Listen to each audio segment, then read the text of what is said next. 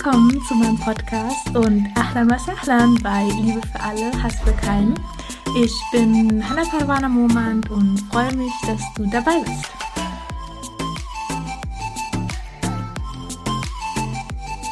Assalamu alaikum und herzlich willkommen zu einer neuen Folge Liebe für alle, Hass für keinen. So, so schön, dass du da bist. Wir machen heute inshallah weiter mit der Sira. Das letzte Mal hatte ich ja unter anderem über zwei Konvertiten ähm, gesprochen. Das war einmal Talha ibn Ubaidullah radiallahu anhu und zum anderen Abdullah ibn Mas'ud radiallahu anhu, eben wie sie zum Islam gekommen sind, was sie erlebt haben, dass sie eben auf dem Weg des Islams, ja, dass sie den Islam erreicht haben. Dann ging es auch noch um Abu Bakr Siddiq radiallahu anhu, wie er eben diesen Wunsch hatte, den Islam eben noch öffentlicher zu machen, ihn öffentlich zu präsentieren und dafür auch ja mit seinen Leuten zur Kaaba ging, obwohl Muhammad sallallahu alaihi wasallam ihm eher davon abgeraten hat, weil sie eben so wenige waren, aber trotzdem wollte Abu Bakr radiallahu anhu eben, dass ja sie noch mehr Leute zum Islam bringen können, aber das Ganze ist am Ende leider etwas tragisch, ähm, ja, ist tragisch ausgegangen. Abu Bakr wurde geschlagen, ins Koma sogar, also er war bewusstlos und ist eben am nächsten Tag erst wieder wach geworden, obwohl auch viele glaubten, dass er das nicht überleben wird. Und ja, viele waren von ihm empört, wie er nach all dem, was er eben erlebt hat, trotzdem noch nach Mohammed Islam fragen kann und fragen kann, wie es ihm geht. Und ja, also seine Familie war empört, nur seine Mutter war eben auf seiner Seite und versuchte herauszufinden, ob Mohammed Islam es gut ging und ja, fand dann auch Mohammed Islam und sie gingen hin und am Ende konnte Abu Bakr aber seine Mutter ähm, ja zum Islam bringen. Seine Mutter akzeptierte den Islam und da hatte ich eben das Learning rausgezogen, dass ja, egal was man macht, es kommt immer ein Lohn von Allah. Auch in einer unerwarteten Art und Weise. Aber Abu Bakr hatte ja das Ziel, noch mehr Menschen zum Islam zu bringen und am Ende war es seine eigene Mutter. Und ich glaube, das ist das größte Geschenk, was er an diesem Tag bekommen hat und ja, sich eben hätte erträumen können. Heute wird es dann um weitere Phasen gehen. Also ich hatte ja einmal die vier Phasen angesprochen ähm, nach Ibn Qayyim. Und zwar die erste Phase, hatte ich gesagt, war an Nubua. Also das heißt, Muhammad wurde die Offenbarung gegeben und er hatte dann Zeit, sie zu verarbeiten. Die zweite Phase bestand darin, dann im Warnen der nahen Stämme, also die Familie, die familiären Stämme zu warnen, ähm, das war dann eben in diesem Falle die Banu Hashim. Die dritte ähm, Phase, dann seine, also seine Leute zu warnen, die Ahl Mekka und die Quraysh. Und dann die vierte Phase, die Leute zu warnen, zu denen nie ein Warner gekommen ist. Also das, die komplette Re ähm, Region der Araber sozusagen. Und heute soll es eben genau um die zweite und die dritte Phase gehen dass Mohammed Sallam eben zum einen seine Familie warnen sollte, also warnen im positiven Sinne, dass sie eben nicht ähm, ja, ins Höllenfeuer gelangen und dann die dritte Phase, die Quraysh zu warnen. Genau, darüber würde ich heute gerne sprechen. Dann fangen wir an. Chai Bismillah. Die zweite Phase, das Warnen der nahen Stämme.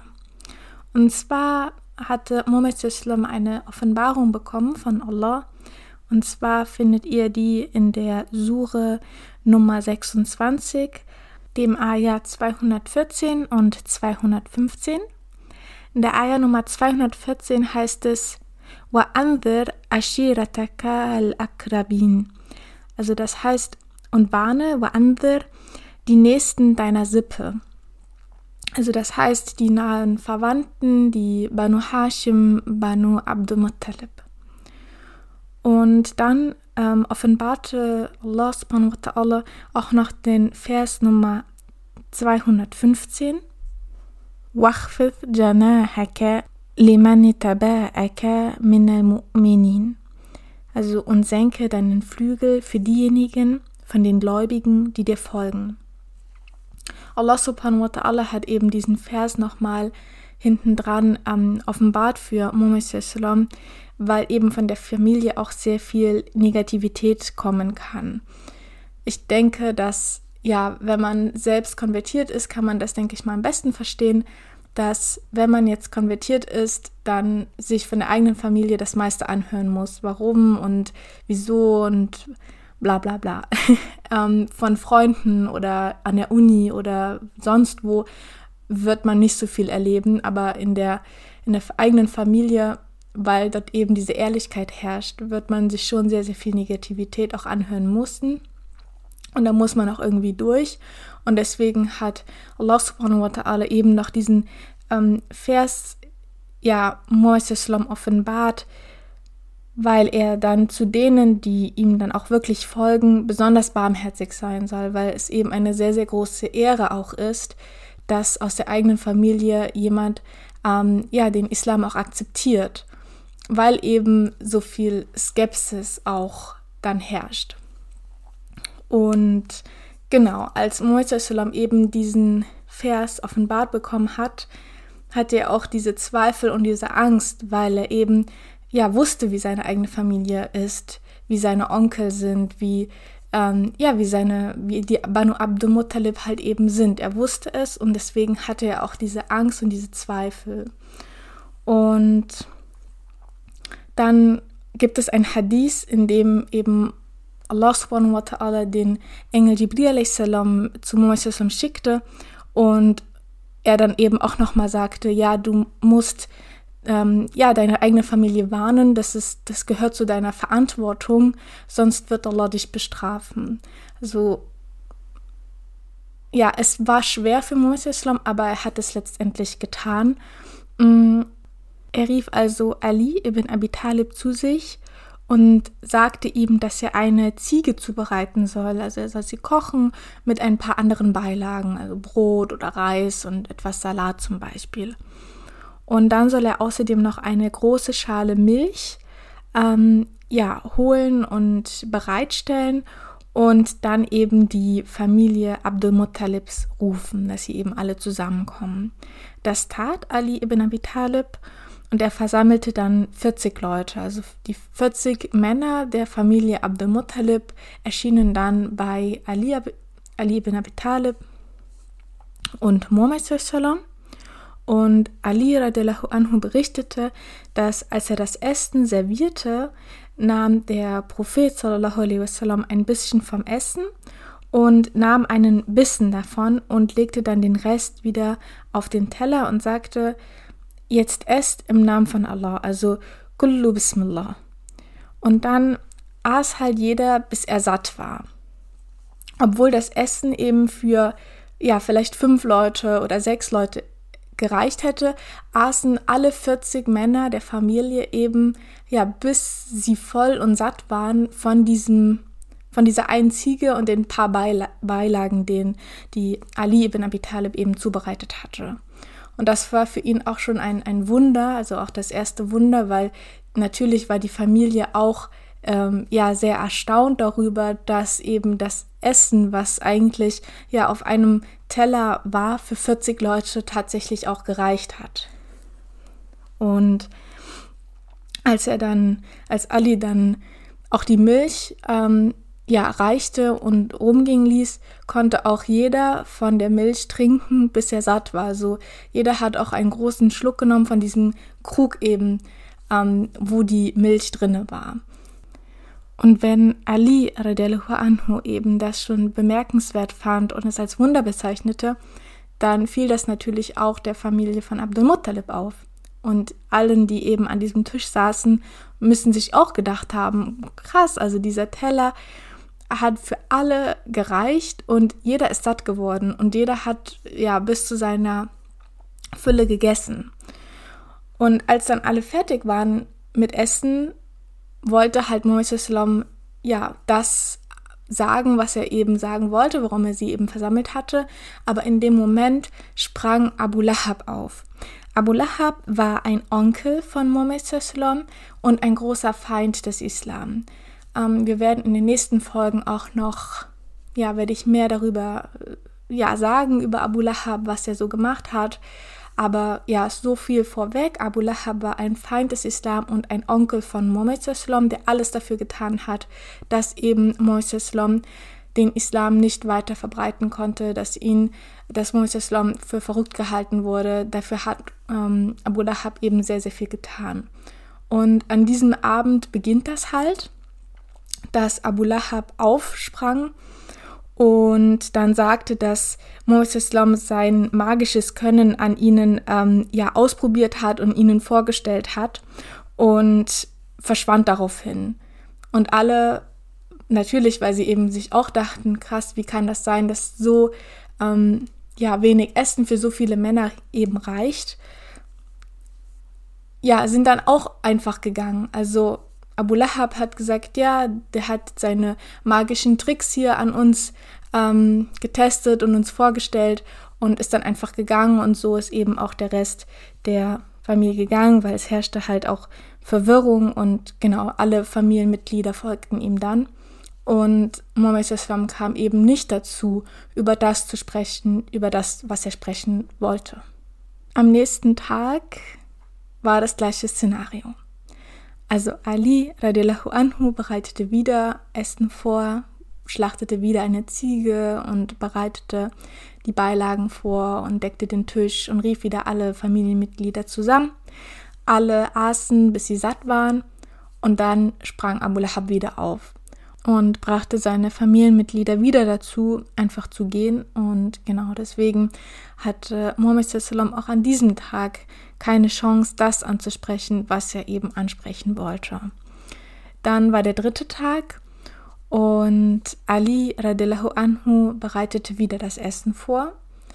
Und daran sieht man auch diesen Charakter von Mohammed Islam, also dass er eben nicht sagt, okay, ähm, ich bereite immer wieder Essen vor und komme nicht dazu, also zu dem, was ich eben sagen will. Und deswegen gibt es heute kein Essen, sondern es gibt wieder Essen und er versucht es wieder, das anzusprechen, was er ansprechen will. Und genau, also alle aßen wieder, die Milch reichte, das Essen reichte, alle haben bis zu ihrer Fülle gegessen. Und diesmal stand Muhammad Sallam eben vor Abu Lahab auf und sagte, Ja Bani Abdul Muttalib, also O ihr Söhne von Abdul Muttalib.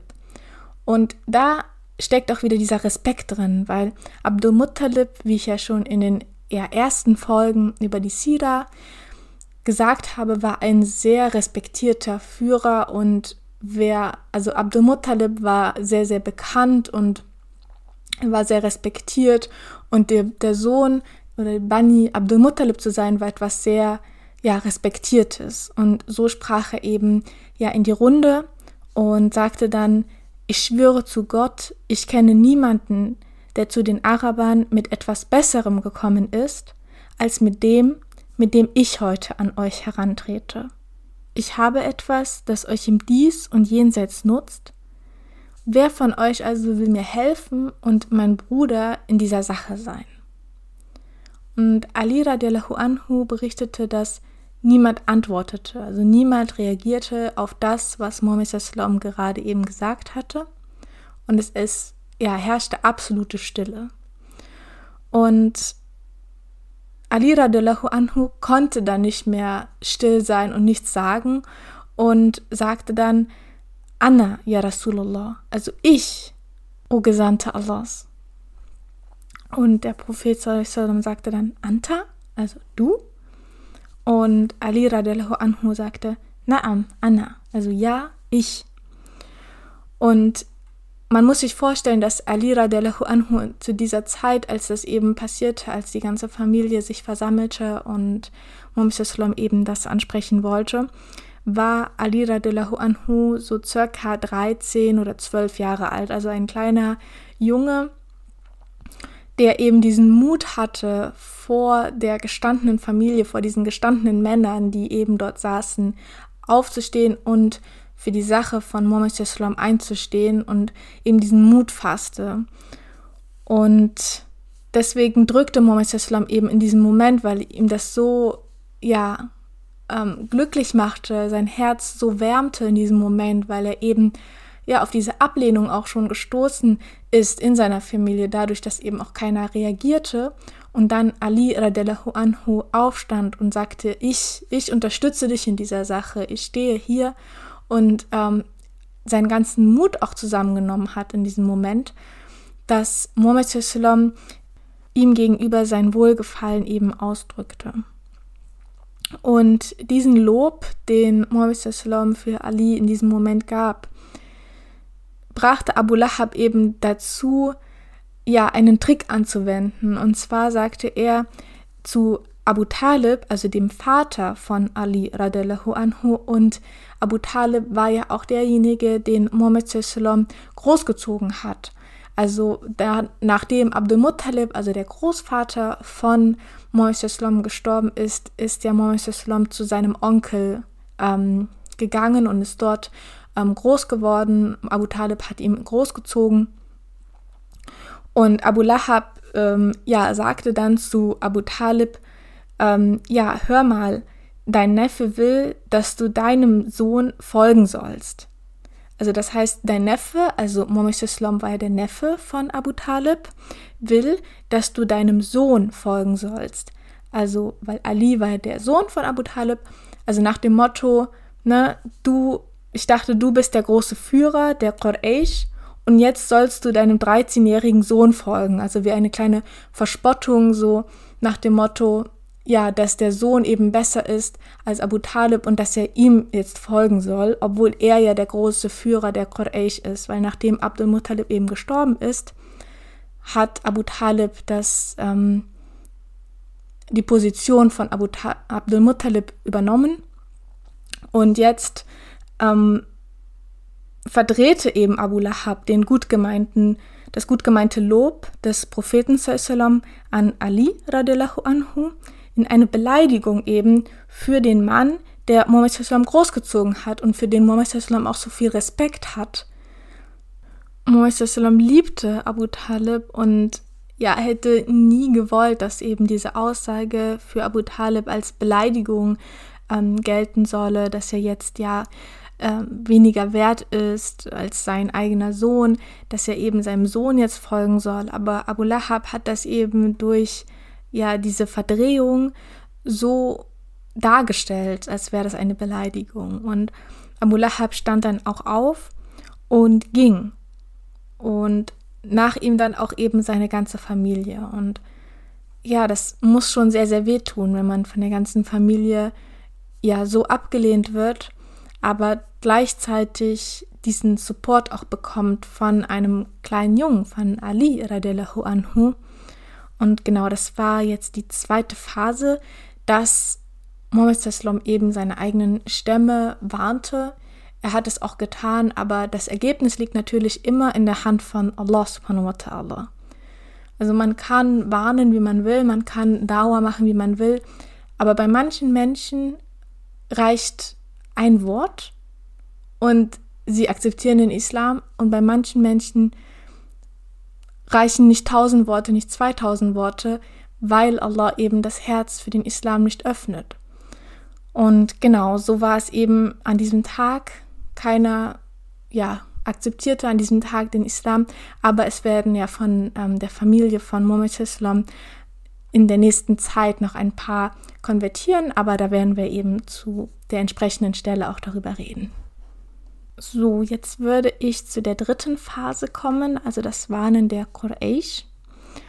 Muhammad Islam versammelt da, dafür die Quraysh an dem Berg Safa, Safa und äh, stieg auf den Berg und rief dann aus, ihm zuzuhören. Also das heißt, die Quraysh standen jetzt, waren versammelt um den Berg und Muhammad Islam rief eben von dem Berg runter und ja, dass ihm alle eben zuhörten. Und er fragte sie dann, was sie denken, wenn er jetzt sagt, dass eine Armee auf der anderen Seite steht, ähm, auf der anderen Seite von diesem Berg steht und euch versucht zu attackieren. Und dann fragte er, würdet ihr mir denn glauben, wenn ich das jetzt zu euch sagen würde? Und die Quraysh sagten zu ihm, Naam, ja Muhammad, also ja, Muhammad. Wir haben dich nie eine Lüge sagen hören. Also was ich ja auch schon in den vorherigen Podcast-Folgen erwähnt habe, dass eben Mohammed Islam nie gelogen hat und auch als der Vertrauenswürdige bezeichnet wurde. Also ein Spitzname von ihm war ja auch Al-Amin, so der Vertrauenswürdige. Und deswegen sagten sie natürlich Naam, ja Muhammad, weil sie kannten nicht, dass er lügte. Und dann sagte er, dann bin ich hier, um euch vor einer schweren Bestrafung zu warnen. Und es gibt auch eine andere Überlieferung, die dann noch sagt, spricht, also dass er dann eben ähm, einige der Quraysh, also die verschiedenen Stämme, direkt auch ansprach, dass sie sich eben ja auch angesprochen fühlten direkt und sagte dann, dass sie sich vom Höllenfeuer eben retten sollen. Weiterhin sagte er, ich bin nicht hier, um euch etwas zu nehmen, sondern um euch etwas zu geben. Also ich bin bereit, mein ganzes Geld auch ja, meiner Umma zu geben, euch zu geben, wenn ihr irgendwelche Probleme habt, wenn ihr Geld braucht, dann ich bin bereit, auch Geld zu geben. Was er ja auch letztendlich tat. Also Mohammed Islam war zum Ende seines Lebens komplett ähm, bankrott. Er hatte kaum etwas. Ähm, ja, aber das werden wir noch im Laufe sehen, wie viel er auch wirklich seiner Oma eben gegeben hat und den Armen und jedem, der etwas brauchte. Und das betonte er auch in diesem ja, in dieser Rede auf dem Berg As-Safa, dass er eben nicht hier ist, um euch etwas zu nehmen, sondern nur, dass es nur darum geht, dass ihnen etwas gegeben wird, dass ihnen, ähm, ja, und dass sie sich eben schützen sollen vor dem Höllenfeuer, was eben kommen wird. Also das heißt, Moises Islam nahm wieder all seinen Mut zusammen und stellte sich halt eben auf einen Berg, auf den Berg As-Safa, vor die Quraysh und sprach halt öffentlich über den Islam.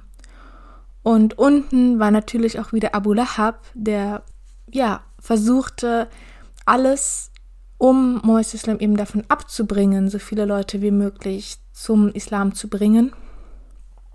Und daher ergriff Abu Lahab wieder das Wort und ja, verfluchte ihn und bezeichnete seine Worte als Müll und dass er für so einen Müll eben extra hierher gekommen sei. Mm, und als er das eben sagte, dass ja, warum er jetzt alle versammelt hatte, nur um ja so ein Müll zu erzählen, so etwas Sinnloses zu sagen, dass er eben ja seine Zeit verschwendet habe und so weiter und so fort und ihn eben verfluchte und ja diese Sachen sagte ähm, und dann fortgingen, gingen halt auch alle anderen mit ihm fort. Und Mohammed Islam stand dann in diesem Moment ganz allein auf diesem Berg und ja, wurde wieder von seinen eigenen Leuten verstoßen, also von seinem eigenen Onkel. So etwas zu hören. Und man muss sich auch vorstellen, dass in einer der ersten Podcast-Folgen habe ich darüber gesprochen, also in der erst, einer der ersten Podcast-Folgen über die Sira, dass als Muhammad Islam geboren wurde, war Abu Lahab so froh, dass er einer seiner Sklavinnen befreite die dann auch die Milchmutter von Mohammed wurde. Also das heißt, Abu Lahab war so, so froh, nachdem sein Bruder Abdullah eben verstorben ist. Und als er dann die Nachricht hörte, dass Mohammed Islam geboren wurde, dass er ja eine seiner Sklavinnen befreite. Und jetzt hat er so einen Hass auf ihn und versucht mit seinen Worten immer wieder ja, die Quraysh zu verunsichern, seine eigene Familie zu verunsichern und sie eben alle gegen Mohammed Islam aufzubringen. Und genau, weil auch eben das, was Mohammed Islam lehrte, war ja auch eine komplette Veränderung der bis dahin gelebten Strukturen. So, vielleicht hast du schon mal gehört, dass der Islam den Frauen sehr viele Rechte auch brachte und dass er allgemein, also eine komplette Ver Veränderung ähm, in dem bis dahin gelebten Arabien brachte, dass es natürlich auch viel Ablehnung gab. Und ja, sich jetzt vorzustellen, dass Mohammed Islam ganz alleine auf diesem Berg jetzt stand, seinen ganzen Mut zusammengebracht hat, sich dorthin zu stellen und die Quraysh anzusprechen, zu warnen und dann so etwas erleben muss, dass alle wirklich gehen und er ganz alleine dort steht, das ist ach, ein Gefühl, das möchte niemand haben. Aber Mohammed Islam hat halt eben nie aufgegeben. Er hat weitergemacht und weitergemacht und weitergemacht. Also er hatte so eine Resilienz, dass ihn eben das auch natürlich im Herzen traurig gemacht hat, aber trotzdem hat er weitergemacht und weiter versucht, den Islam unter die Leute zu bringen, den Islam zu verbreiten und eben die Leute zu warnen, dass sie eben nicht im Höllenfeuer landen. Und ja, das ist eine Message, mit der ich auch gerne jetzt den Podcast abschließen würde. Einfach zu sagen, okay, manchmal braucht es eben 10 Anläufe, 20 Anläufe, 50 Anläufe. Aber wenn man wirklich ein starkes Warum hat und weiß, warum man eine Sache tut, dann wird man zu einem Ergebnis kommen, früher oder später. Dann wird Allah einem in dieser Sache unterstützen, wenn es wirklich ein klares Warum, wenn es eine gute Sache ist, dann wird es irgendwann, ja, wie wir jetzt sehen, so viele Menschen auf dieser Welt sind Muslime. Und das hat alles mit Muhammad angefangen, dass er eben allein auf dem Berg As-Safar stand, dass er eben für seine Familie Essen zubereitete und sie dann nach ein paar Worten von Abu Lahab einfach verschwanden, ihn im Stich lassen, im Stich ließen. Und ja, also sich das einfach im Hinterkopf zu behalten, wer ein starkes Warum hat und immer wieder für seine Sache weiterkämpft, weitermacht, nicht aufgibt, ähm, immer wieder auf Ablehnung stößt, aber trotzdem sagt, nein, was ich mache, das hat einen Wert, das muss raus in diese Welt und dann weiterzumachen und es wird seine Früchte tragen. Wenn es auch vielleicht zu einer Zeit ist, an der man selbst nicht mehr lebt. Es gibt ja, viele Bekannte, die eben nach ihrem Tod erst eine richtige, ähm, ja, richtig entdeckt wurden und die bis heute bekannt sind, aber zu ihrer Zeit, wo sie gelebt haben, das eben nicht erlebt haben, weil Allah subhanahu wa ta'ala eben vielleicht wusste, dass wenn er jetzt bekannt wird, dann wird ihn das so ähm, ja hochnäsig machen und so arrogant machen, dass es seinem Charakter nicht gut tut. Und deswegen hat Allah subhanahu wa ta'ala diesen Menschen vielleicht ja sterben lassen und nachdem er tot war, dann erst seine Ideen, seine ähm, Ziele so richtig aufblühen lassen, sodass der Mensch selber das gar nicht mehr miterlebt hat, aber er hat trotzdem eine Veränderung in dieser Welt erreicht. Und ja, ich würde jetzt gerne den Podcast abschließen. Ich bedanke mich ganz, ganz herzlich, dass du bis jetzt dran geblieben bist. Und ich hoffe, dass wir uns inshallah dann das nächste Mal wieder hören, dass du wieder einschaltest in der nächsten Woche. Und dann wünsche ich dir jetzt noch einen wunder wunderschönen Tag. Gib nie auf, lad das Taslim aber dann. Ma salam.